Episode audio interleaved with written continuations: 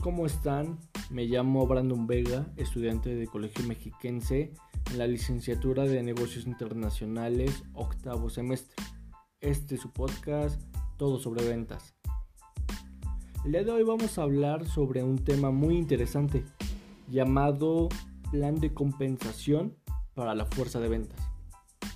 Y ese es un tema muy importante porque puede significar dos cosas la diferencia entre el éxito y el fracaso rotundo de una empresa. Las ventas las vamos a, hay que entenderlas como que son la sangre vital de cualquier empresa. Y la fuerza de ventas es el motor detrás de las ventas. Una empresa debe prestar mucha, pero mucha atención al plan de compensación que, que utiliza o que va a utilizar para compensar esta área de trabajo. Y bueno, primero vamos a identificar qué es la compensación para la fuerza de ventas. Como definición debemos entender que es la metodología de pago por la cual empresa a este departamento premia la productividad y retiene a los empleados efectivos y aumenta los ingresos por las ventas.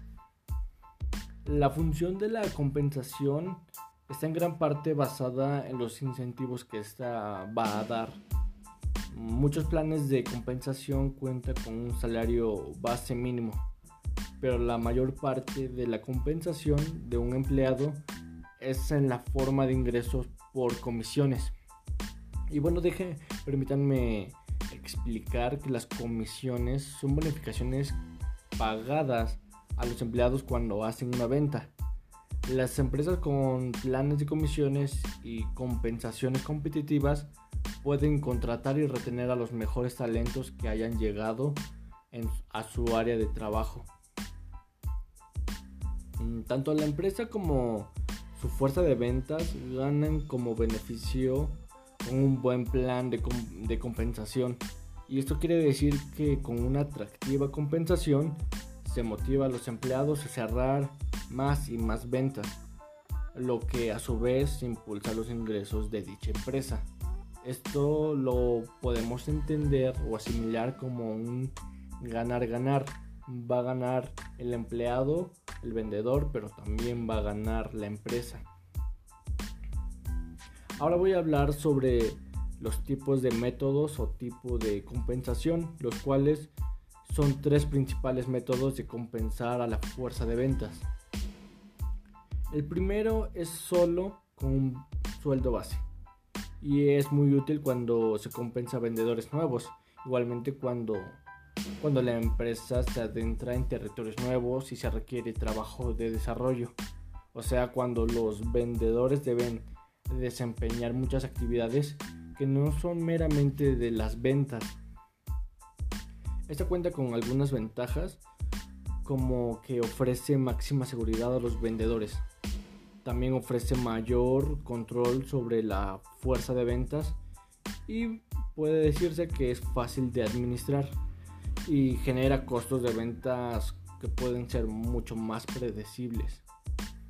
Algunas de las desventajas que tiene es que no hay ningún tipo de incentivo más requiere de supervisión más estrecha de las actividades de venta y durante las bajas ventas los costos de ventas van a permanecer en el mismo nivel, no van a cambiar.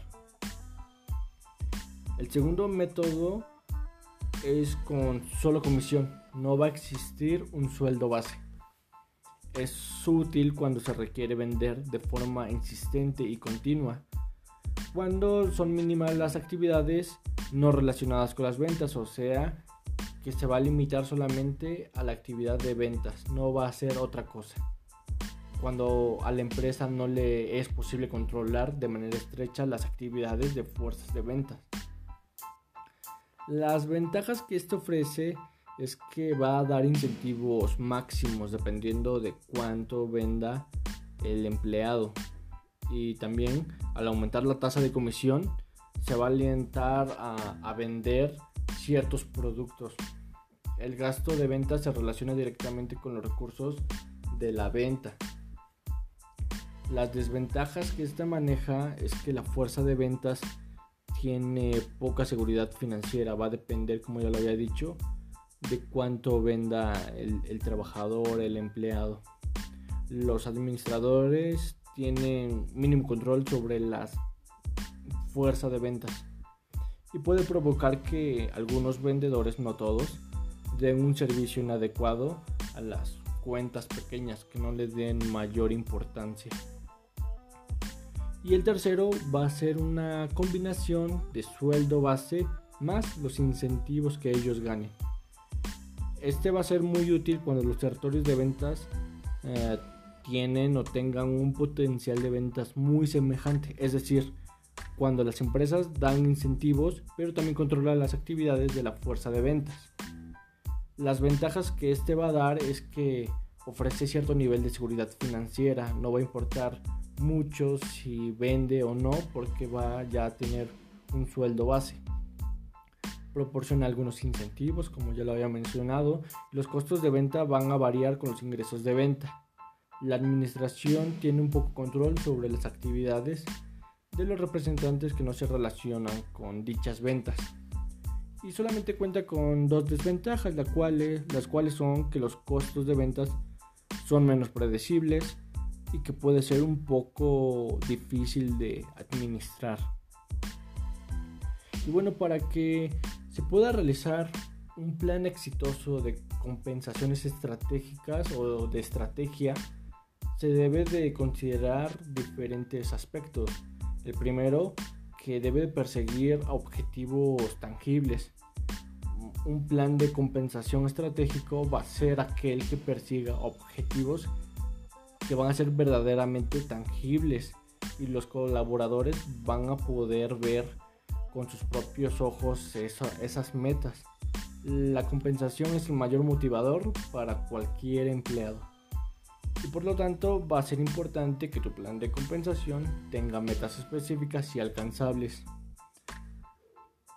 También debes de tomar en cuenta que debes de ofrecer sueldos competitivos. El benchmarking salarial es una parte que debes tomar ah, muy en cuenta para diseñar un plan de compensación estratégico, porque los colaboradores conocen y son conscientes de su valor por eso el desarrollo de rangos salariales va a ser muy muy fundamental para que los salarios de tus empleados sean más competitivos. Y una parte muy importante va a ser que lo alinees el plan con la, con la cultura de tu empresa. Los planes de compensación estratégico van a representar una filosofía de recompensa o pago por desempeño para tu empresa. Por ello va a ser indispensable que se encuentren alineadas con la cultura de la empresa. También se debe de considerar medir la satisfacción de los empleados. Para diseñar un plan de compensación estratégico debes de tomar en cuenta los mecanismos a utilizar para medir, esa dicha satisfacción de los empleados con el plan. Mm, un software de compensaciones puede ayudarte a diseñar encuestas o formularios con los cuales vas a medir de manera proactiva el plan de compensación. Y por último, puedes apoyarte de una plataforma tecnológica. O sea, un software de compensación puede ayudarte a crear de manera automatizada iniciativas de pago por desempeño, te permite optimizar el presupuesto asignado para compensar a los empleados y puedes agilizar las compensaciones a través de una plataforma segura con volúmenes de trabajo organizados. Y bueno, eso fue todo sobre la compensación de la fuerza de ventas. Yo soy Brandon Vega, nos vemos.